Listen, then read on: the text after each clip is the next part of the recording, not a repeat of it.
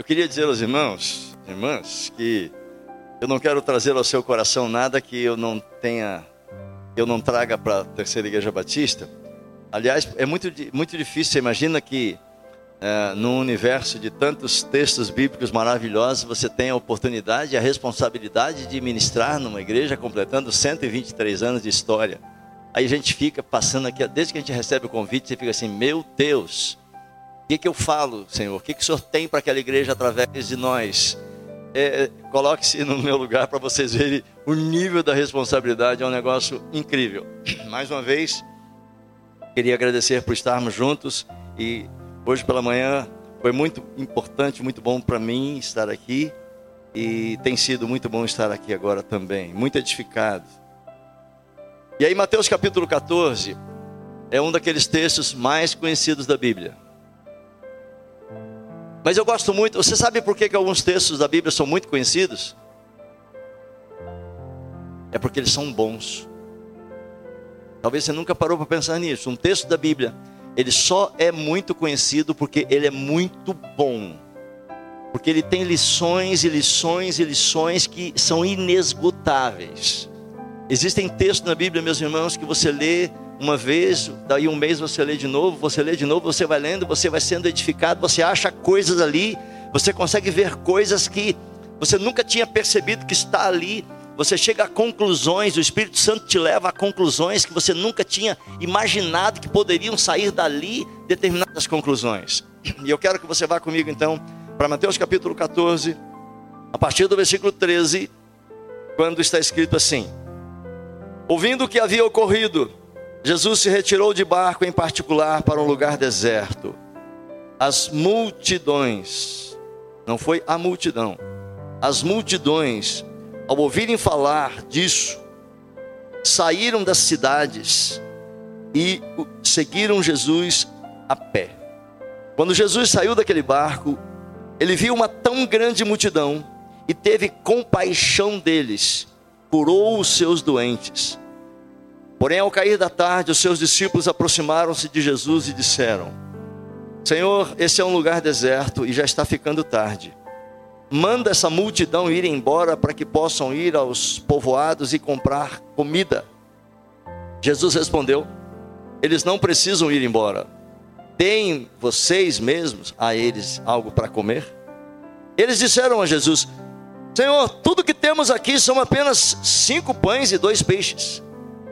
E Jesus disse: Traga-os aqui para mim. E ele ordenou então que a multidão se assentasse sobre a grama.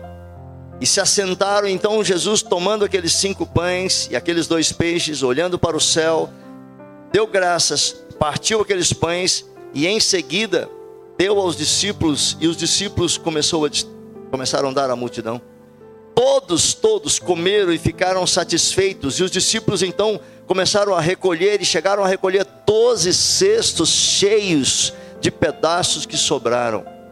E os que comeram foram cerca de 5 mil homens, sem contar mulheres e crianças. Meus irmãos, povo de Deus, o que, que é isso?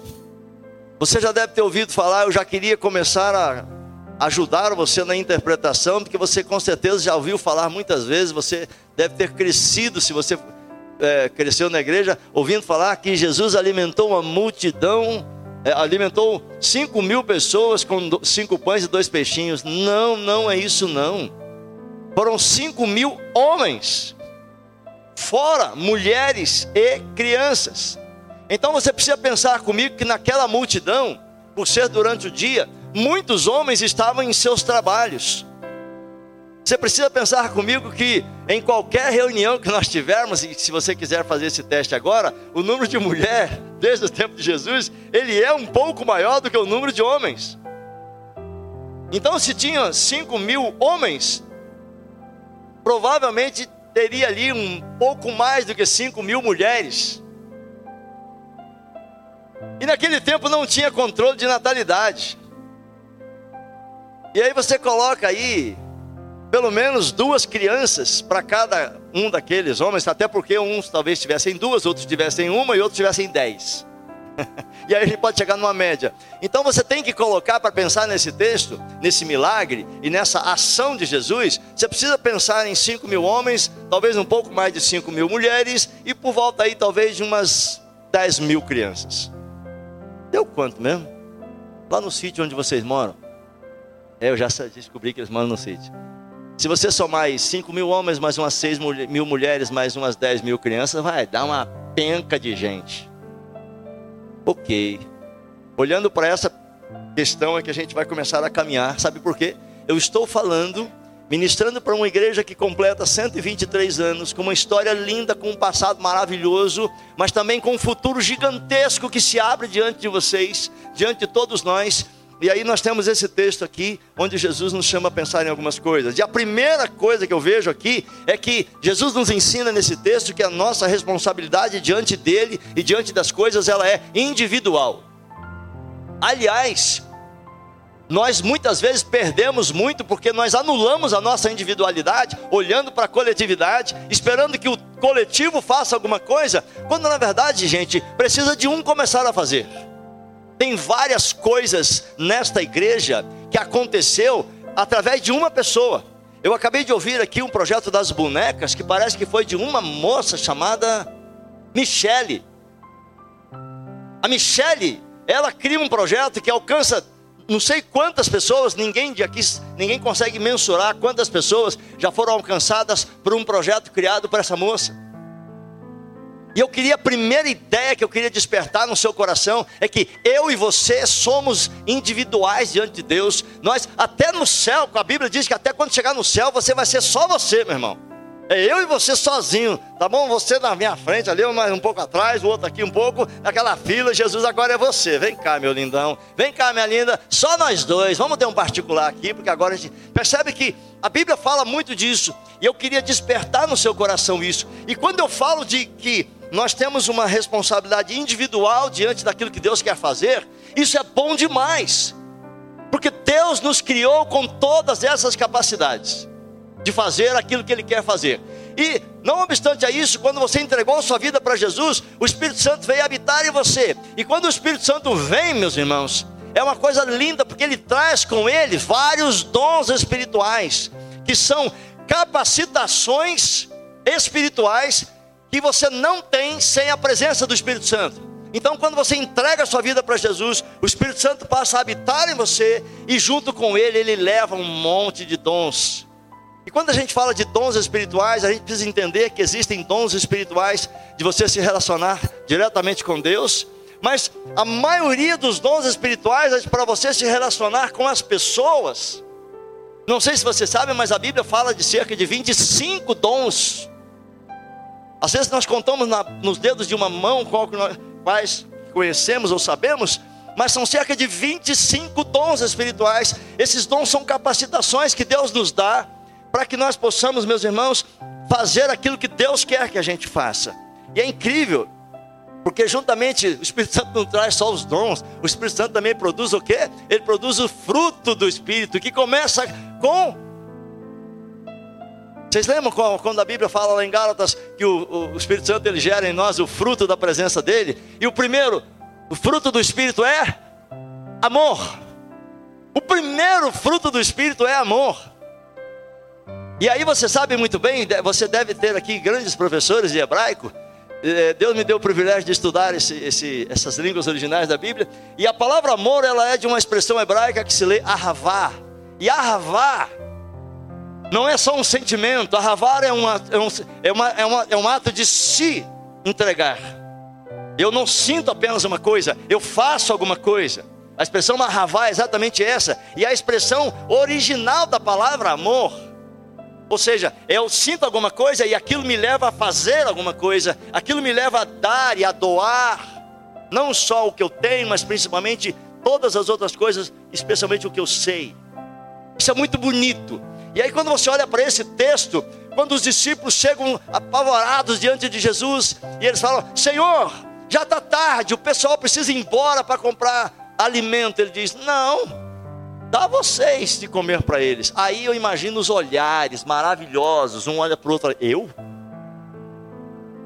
Como que eu vou fazer isso? Porque algumas coisas elas assustam.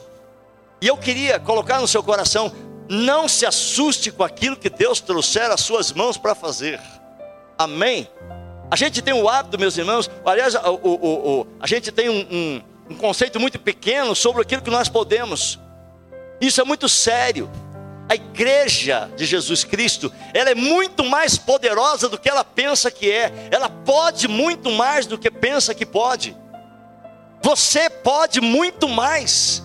E não sou eu que estou dizendo isso, não. A Bíblia nos diz o que posso todas as coisas. Não está escrito lá que eu posso algumas coisas, eu posso todas as coisas. Mas é claro que esse menino que toca um violão maravilhoso aqui nessa igreja, né, que faz a gente ir na presença do Pai pelas cordas do violão, é, ele não pode tudo.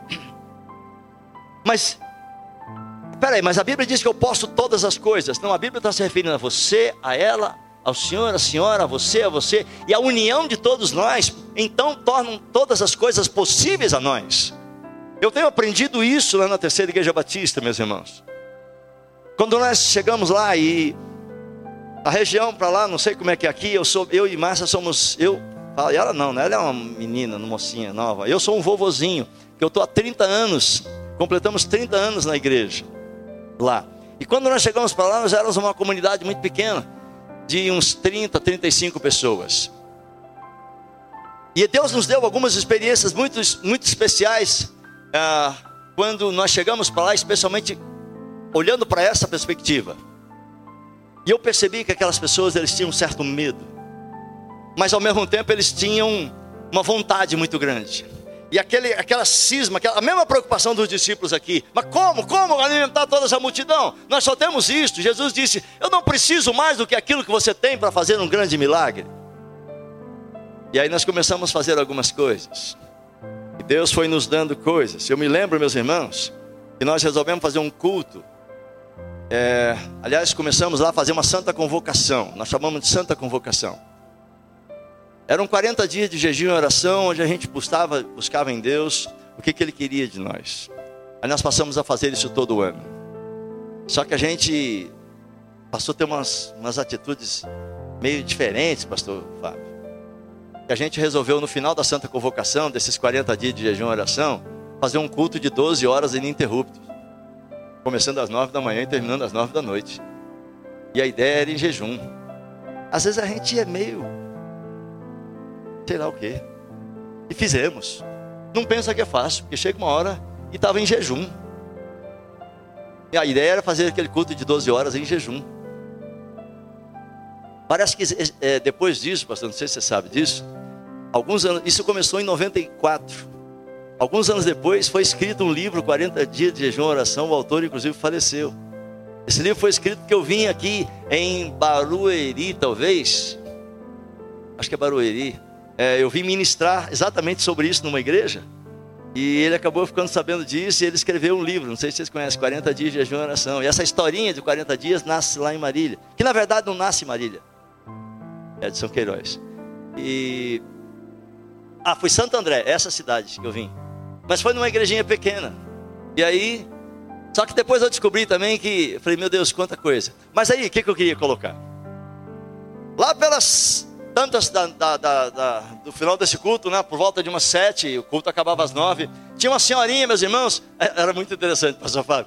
Ela saía do culto, a igreja é pequenininha, talvez uma ala dessa aqui fosse maior do que a igreja naquele tempo. E ela saía, ia devagar, chegava na porta da igreja, olhava para um lado, olhava para o outro, fazia uma cara de ué, voltava, sentava no lugarzinho dela. Passava mais uns 10 minutinhos, tá lá a irmãzinha indo para a porta, botava a mão no portal, olhava.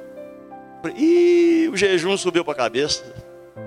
Só pode. Por que, que ela fica tanto olhando? Terminou o culto, cheguei perto dela, falei, mas que coisa interessante. Minha irmãzinha, vem cá, dá um abraço aqui no PV e tal. E aí ela falou, você, ia, você foi várias vezes na porta, ela falou, pastor, chorando, ela falou, pastor Venilson, eu preciso compartilhar com o senhor. Eu fechava os meus olhos para orar, pastor. E me vi, eu via pessoas de todos os cantos, são cinco ruas que davam, que chegavam na igreja. ela fica numa posição que cinco ruas. Ela falava assim: e eu via pessoas chegando de todas as ruas, vindo para essa igreja, para nossa igreja, e elas estavam vindo para a igreja, porque estava com Bíblia na mão, e eu não, não aguentava, porque a visão era tão intensa que eu ia ver. Só que eu chegava na porta e não via nada. Ela falou: O que, que é isso, pastor? O que, que eu estou sentindo? Eu falei: Vamos botar isso na prateleira e nós vamos orar sobre esse negócio. E aí nós começamos a orar. E aí eu me lembro, meus irmãos, que naquele dia mesmo ela fez uma oração tão bonitinha, que é a oração que ficou mais famosa, a oração mais. Gente humilde é dar um show diante de Jesus, sabia? Os, algumas pessoas não. E ela chega, a gente de mão dada. Eu falei, então vamos orar por isso. Ela falou assim: Senhor Jesus, meu Deus, faz a nossa igreja brilhar nessa escuridão. Que a gente seja igual a luzinha de açougue. Eu falei, oxe, no meio da oração. Você está ali maior concentração, de mão dada, e a pessoa diz assim: faz a nossa igreja brilhar como luzinha de açougue. E eu falei: meu Deus, brilhar como luzinha de açougue. Aí termina aquele momento, eu falei assim: irmãzinha, explica para mim, desculpa, a gente não sabe falar brilhar como luzinha de açougue. Eu falei: é, pastor. Eu não sei se senhor já viu, mas nos açougue, hoje não tem mais isso, mas antigamente tinha umas luzes para atrair moscas para que ela não pousasse nas carnes. Os mais jovens não sabem disso. Os mais antigos lembram disso? Havia umas lâmpadas de. E aí ela falou assim: então é para isso, brilhar, para atrair. Ela falou: Isso, pastor. Do jeito que as luzinhas atrás os mosquitinhos, as mosquitinhos ficam na lâmpada e não vai na carne. Ela falou assim: Eu queria que a nossa igreja brilhasse para atrair as pessoas. Ela falou: E vai brilhar, pastor. E nós precisamos se preparar, viu? Porque esse negócio aqui vai ser pequeno. Domingo seguinte, meus irmãos, chega uma família por que, que eu estou falando isso? Sobre aquilo que essa igreja pode gerar. E aí, meus irmãos, no domingo seguinte chega uma família e fala assim: Eu vou cumprimentá-los, muito pequena, a igreja. Falei, tudo bem com vocês? Primeira vez que vocês estão aqui? É a primeira vez. Vocês estão convidados de alguém? Falou, não. Nós passamos de carro, a nossa filha falou assim: Pai, olha para essa igreja. Vamos nela. Eu falei, vixe. Ficaram no domingo seguinte aparece um outro, família. Mesma história. E mesma história. E mesma história. E aí daqui a pouco, meus irmãos, o negócio começa a ficar mais interessante e a gente precisou fazer dois cultos. Porque não cabiam as pessoas. E passaram-se poucos meses, precisamos fazer três cultos aos domingos. Passaram um pouco mais, começou a ficar gente por lá de fora. Falei, não, agora não, agora vamos precisar construir um novo templo. Aí que surgiu o novo templo que você conheceu. Por que, que eu estou dizendo isso para vocês? Porque aquilo, tudo que Deus quis construir e construiu está construindo com a gente lá e com vocês aqui, passa pela individualidade, passou pela oração, passou pela visão, passou pela revelação. Não sei como você vai entender, de uma pessoa que estava completamente entregue nas mãos do Senhor e aí eu queria muito que você olhasse para mim com essa questão aqui, e por isso a gente precisa olhar para esse texto e perceber que, na verdade, Jesus ele poderia fazer aquele milagre sem os discípulos, mas ele inclui os discípulos para mostrar o seguinte para todos nós: Deus precisa de cada um de nós para fazer o que Ele quer fazer.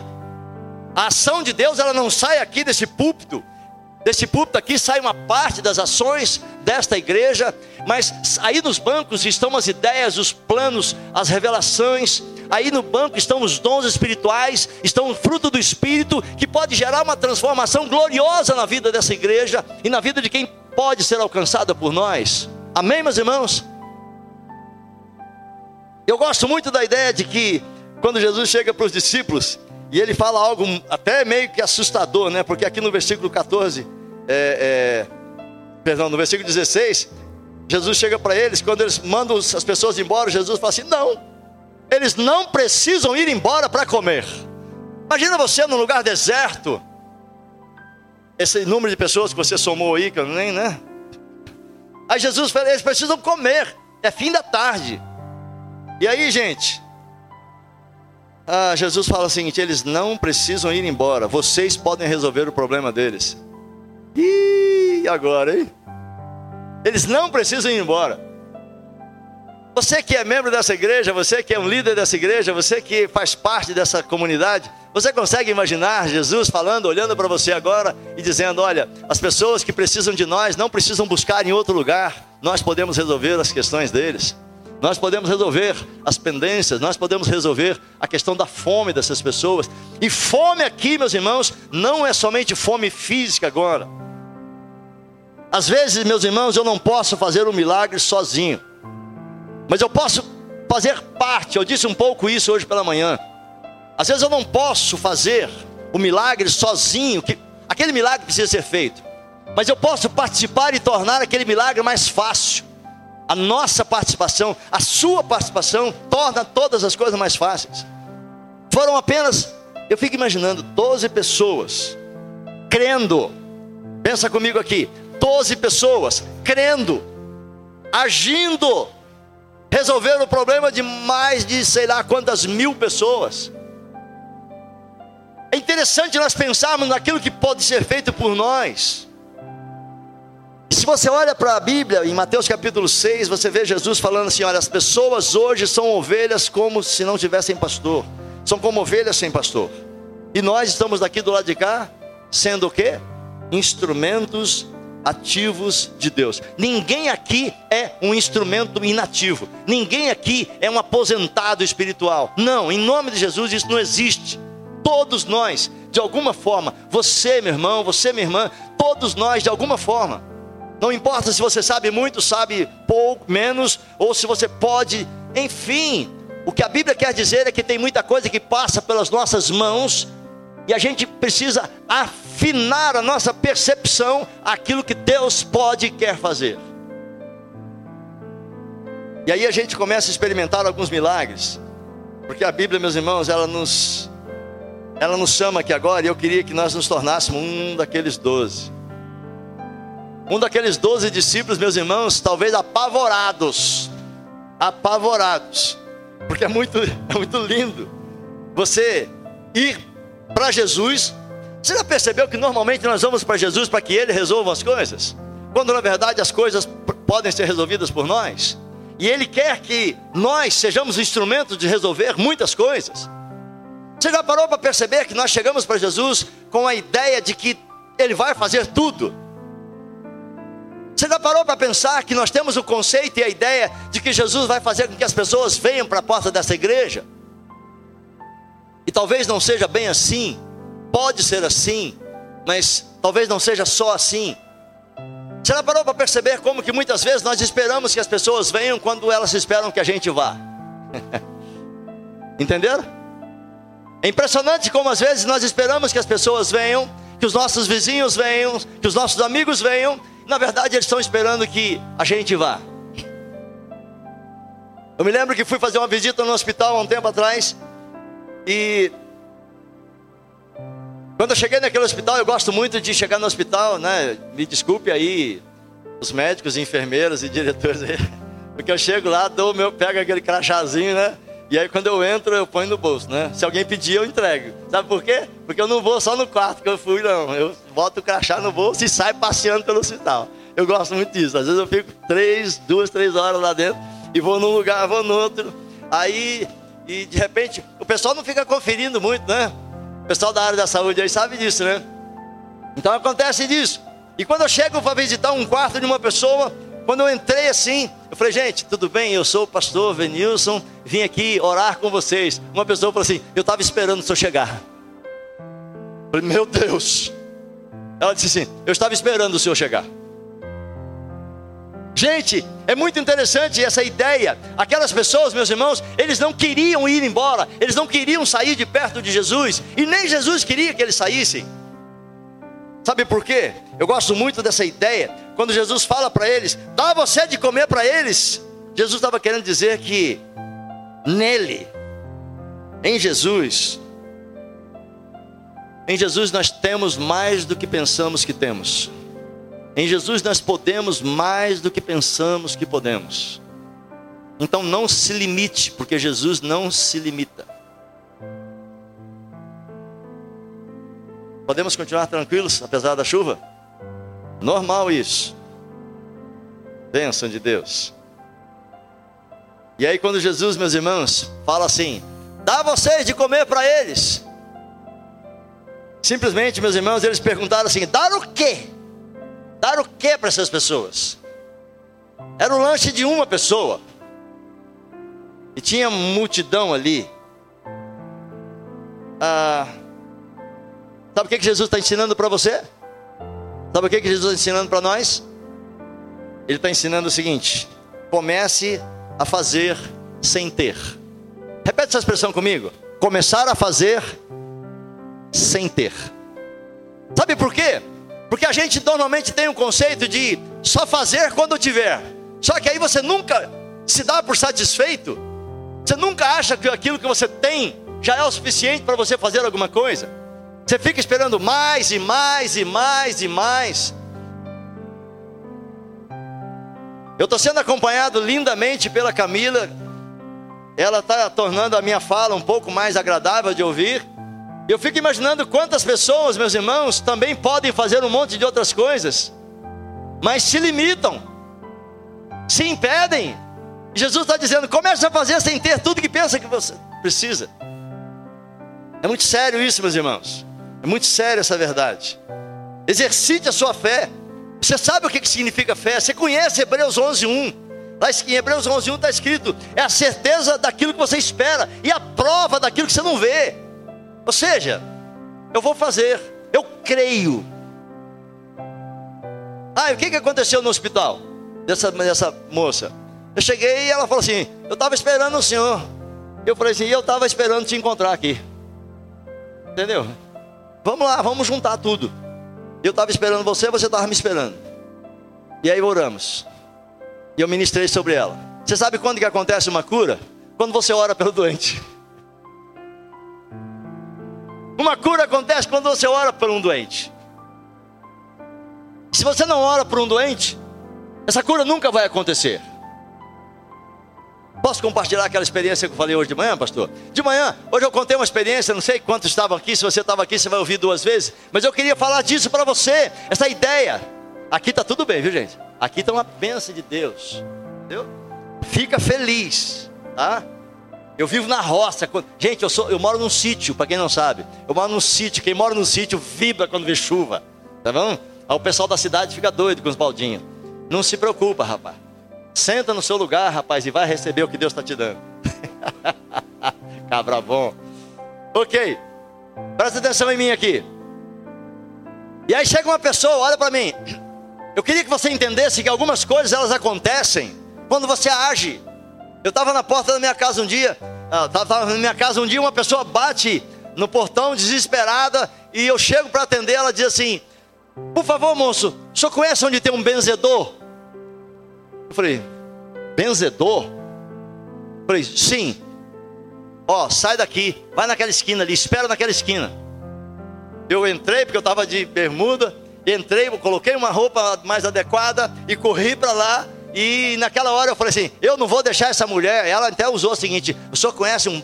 Eu estou procurando um pai de santo, um benzedor. Eu, e aí, meus irmãos, ela, eu corro para lá, para onde ela está. Daqui a pouco eu chego lá e ela diz: É o senhor? Falei assim: né? Vamos lá. Peguei, ela estava com a criança desfalecendo de febre, doente, sei lá com mais o que. Então eu oro por aquela mulher, ela é curada. Naquela hora, minha filha, ela não queria saber quem era, não, ela queria receber uma oração. Os irmãos entendem isso? Ela não queria saber quem ia, ela queria saber alguém que pudesse orar por ela. Agora imagina eu, pastor Benilson, da terceira batista, se eu dissesse assim, não conheço benzedor nenhum. Está repreendido em nome de Jesus. E está repreendido nada, rapaz. A, mulher estava desesperada, querendo a cura da filha. Peguei a filha dela no braço, falei assim: Deus, agora é nós dois.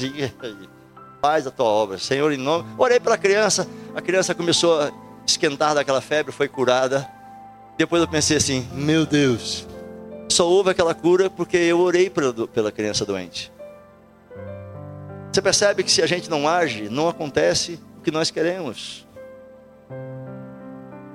Os dons estão nas tuas mãos. Os cinco pães e os dois peixes estão nas mãos dessa igreja. Os cinco pães e dois peixes estão entregues a você. Meus irmãos, você já parou para pensar como que a história do mundo é marcada por pessoas que não tinham nada? Vou repetir isso. Você já parou para pensar como que a história do mundo é marcada por pessoas que não tinham nada? Você passa horas e horas pesquisando de que o mundo tem marcas eternas feitas, começadas, iniciadas por pessoas que não tinham nada. Vocês já viram falar de uma mulherzinha de 1,40m, nascida na Irlanda, que um dia resolve estudar enfermagem, resolve pegar um navio e ir lá para o outro lado do mundo, para um lugar chamado Calcutá. Chega aquela irlandesazinha desse tamanhozinho, né? que não dava, não assustava nem uma lagartixa. Ela simplesmente chega lá e ela revoluciona Calcutá. A Madre Teresa, o que, que ela tinha? Nada. Ela só tinha uma fé que tirou ela da Irlanda e levou ela para lá e ela revolucionou o mundo. A ponto de, por exemplo, ela ganhar o Nobel da Paz e no dia que deram o Nobel da Paz, ela falou assim: o que, que é isso? Ah, não vou lá não. Não, você tem que ir lá, não sei aonde, receber. É um milhão de. Não, não, não, vai você lá, eu vou ficar aqui cuidando das minhas crianças. Só isso. E aí você começa a puxar na sua lista dezenas e dezenas de pessoas que não tinham nada, tinham muito menos do que eu e você, sabiam muito menos do que eu e você, tocavam muito menos do que a gente, viu, Camila? Mas fizeram uma revolução para Deus na vida de pessoas. Amém, meus irmãos? Exatamente isso. Nós, meus irmãos, nós, nossa igreja participa da, da manutenção de duas escolas na Irlanda. Oh, perdão, Irlanda é a terra da Teresa. Na, em Uganda, Uganda. A gente mantém duas escolas lá. Sabe quem foi para lá? Foi uma moça, meus irmãos, conhecida nossa, nossa querida missionária Helena. Tinha capacidade nenhuma, mas ela tinha um sonho de fazer. Fez pedagogia na raça do osso. Não sabia falar uma palavra em inglês. Sabe o que ela fez? Foi lá, arrumou um trabalho de empregada doméstica na casa do meu professor. Lembra de Landon Jones? Professor Landon Jones, foi trabalhar na casa de Landon Jones. Alguns aqui devem ter ouvido falar em professor Landon Jones. Sabe para quê? E ela fala assim: Olha, professor, só não fala nada em português comigo, fala só em inglês. Porque eu quero estudar inglês, não tenho condição de pagar uma escola, então eu vou trabalhar na casa do americano para aprender inglês. E eu fui em Uganda e vi a Helena falando uma palavra em inglês, duas em português, a outra não sei em que, e ela está lá como missionária na Uganda, mantendo as duas escolas. Estive lá, meus irmãos, é cada coisa. Foi o inglês mais lindo que eu já vi. Eu, eu, eu peguei uma caderneta e comecei a escrever tudo. Ela é capaz de falar assim: venha rir, por favor, please. Eu lembro que lá tem energia duas horas por dia. Aí você aproveita para tomar banho.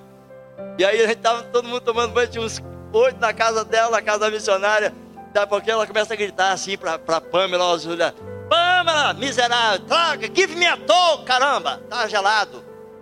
Eu falei, give me a toll, caramba, que tá gelado. Eu falei, peguei a caderneta. E ela falou assim, falei, meu Deus, você sabe o que é isso? Depois você tem, parece que você é professor de inglês, além de tudo que você já sabe, explica para eles o que é isso. Ela estava dizendo, me dá minha toalha, caramba, que está frio. Mas ela mistura. Pastor, você tem coragem? A gente não vai para a Argentina se a gente não souber falar miqueiro. Quanto mais morar na Uganda, onde além de um inglês absurdamente cheio de sotaque, e a Helena foi para lá e ela mantém duas escolas lá. Preciso falar mais alguma coisa? Então eu queria muito que você pegasse a ideia de que Jesus quer ensinar para essa igreja. Meus irmãos, tem tanta coisa linda acontecendo, tem tanta coisa tremenda acontecendo já aqui, mas ainda não é tudo. Olha para aquilo que essa igreja tem feito, meus irmãos. Olha para a vida, quanta coisa linda eu vejo aqui as propagandas, vocês falando aqui, as divulgações, é missões, é famílias, é criança, coisa linda demais isso. Mas ainda não é tudo. Ainda tem coisas e a gente está aproveitando essa oportunidade dos 126 anos para vocês saírem daqui cheios de ideias e pulverizar a ideia desse jovem pastor lindo que vocês têm com ideias. Não deixa nada ficar parando você. Sabe por quê? Eu acho muito interessante quando Jesus pega, fala assim, ó, pega o que você tem. O que, que vocês têm? Cinco pães e dois peixes? Dá para mim aqui. Olha aqui, por favor. É muito simples isso, mas é muito profundo. Coloca o que você tem nas mãos de Jesus bota o que você tem nas mãos de Jesus, meu irmão. Porque se você ficar com você, Jesus não tem como gerar um milagre, ele não tem como multiplicar aquilo que eu não entrego. A semente só nasce se eu plantar. Se eu não planto, se eu não planto a semente, ela não vai germinar. Mas se eu planto, ela começa a crescer e multiplicar e ela produz muito. E esse plantar, meus irmãos, é exatamente isso. É tempo, meus irmãos, de nós termos uma igreja viva, ativa, que se mobiliza, que se mexe, que cria, que sonha, que bota planos e que não deixa tudo para uma outra pessoa fazer. Não, vamos lá, porque se Deus te deu a ideia, Ele também vai te dar o caminho para fazer. Então, por favor, ora sobre isso, ore mesmo. Eu desafio você a orar e perguntar: Senhor, o que, que o Senhor tem? Quais são os meus cinco pães e dois peixes? O que, que você quer que eu faça com isso, Jesus? O que, que eu posso fazer? Amém, meus irmãos? Eu queria muito que você pudesse atentar para essa verdade. Uma vez nós criamos um. Que um pessoal, tava, a gente estava reorganizando os ministérios. E uma pessoa falou assim: Pastor Vinícius, eu queria que você me desse a oportunidade de criar um ministério aqui, porque eu, sou, eu gosto muito de pescar. E me dá uma ideia para criar um ministério sobre pesca, porque eu quero ganhar pescadores para Jesus. Eu falei: Como assim? Eu falei, é. Falei: Então vamos orar junto. Você ora e semana que vem a gente conversa. Daqui a pouco ele volta com uma folha de papel, com uma foto de uma tilápia linda, e colocou assim: Pastor Vinícius, nós vamos criar um ministério Peixes e Almas. Eu falei: Amém. Vamos lá. Como é que é esse ministério? Me ensina aí, o que, que Deus falou com você? Ele falou assim: nós vamos fazer é, retiro de pescaria. A gente pega três pescadores da igreja, cada pescador chama três amigos de fora da igreja que gostam de pescar. E pensa um negócio que, não, que se tiver pescador aqui, meu filho, um negócio que pescador não, não se agora, está chovendo, pode estar tá caindo granito. Que, que se você chamar um pescador, vamos pescar, vamos, vamos. Ele fica assim, desviando do granito, mas ele vai pescar, é doido. E ele falou assim: já pensou? A igreja pode fazer o quê? Foi eu perguntei. Ele falou assim: não, a igreja a gente aluga uma van, a igreja dá os marmitex e a gente simplesmente um chama o outro. Aí juntaram quatro pescadores da igreja e eles faziam retiro de pescaria. Você tem noção do que seja isso? Aí a igreja dava um custo, criou o Ministério Peixes e Almas. Cada um chamava dois, três amigos para a beira do rio, ficava pescando e ele falando de Jesus, tocando hinos, músicas evangélicas. Na hora de comer o peixe, ele orava e ele ministrava, ele ensinava Jesus assando peixe na beira da praia. Ele inventava um negócio lá muito interessante. E daqui uns dias a gente começou a batizar pescadores, ganho por ele. Você entende? Não é um negócio meio doido? Ele hoje não está mais na nossa igreja. Mas nós batizamos pessoas criadas, geradas, salvas por pessoas assim. E eu queria então, em nome de Jesus, despertar seu coração para isso. Por isso Jesus diz: pega o que você tem e traz até mim. Eu queria terminar essa quero terminar essa reflexão dizendo para você que pouca coisa, mas com muita fé, pode gerar grandes milagres. Esta igreja completa 123 anos e eu queria muito motivar vocês a não esconder aquilo que Deus tem mostrado para vocês. Faça como a irmãzinha da luzinha de açougue. Se Deus te mostrar uma coisa, ela deu uma de doida, gente. Ir para a porta olhar, e cada batismo que acontecia, ela chorava. Chorava. Ela falava assim: Eu vi isso. E ela falou assim: Eu vou ser uma intercessora de todo novo convertido, porque eu vi os novos convertidos chegando para a igreja. Eu não sei se Edilson e Débora, que eu estou vim buscar de volta. Não sei se vocês sabem, Edilson e Débora são minhas ovelhas, estão emprestadas ao pastor Fábio. Vocês devem se lembrar da avó Lucinda, cabelinho branco, mãe do Adalto, da esposa da Tânia. Ela que teve essa visão. E eu queria muito mesmo, muito mesmo, queridos, que vocês pudessem pegar essa reflexão simples, mas desafiadora, um convite a que vocês possam, a partir de agora, se ajeitar na cadeira, olhar para multiplicação dos pães com uma outra perspectiva e entender que essa igreja não está só completando aniversário, não essa igreja está tendo a oportunidade de experimentar algo novo a partir de agora. Então, pega os teus cinco pães e dois peixes, entrega para Jesus, e o que Jesus falar com você, você compartilha com o pastor Fábio. Eu queria que você pudesse orar comigo agora. Senhor Jesus,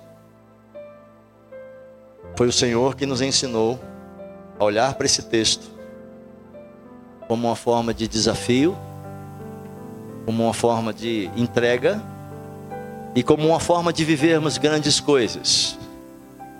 Olhando para esse texto, nós aprendemos que o Senhor pode gerar milagres gloriosos. Olhando a Deus para aquilo que sobrou deste milagre, nós possamos perceber e aprender que nós podemos gerar milagres que terão consequências e alcances muito maiores do que nós estamos imaginando.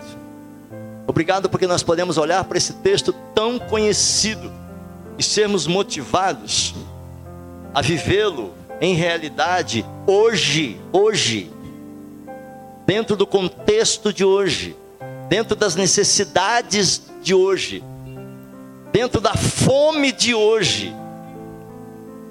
Senhor, mostra para nós o que aqueles cinco pães e dois peixes, o que eles são hoje, e mostra para nós que nós temos isso.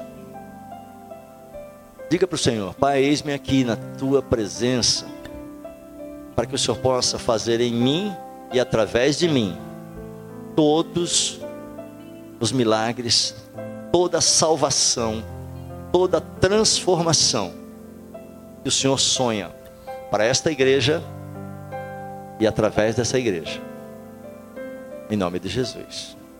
Amém.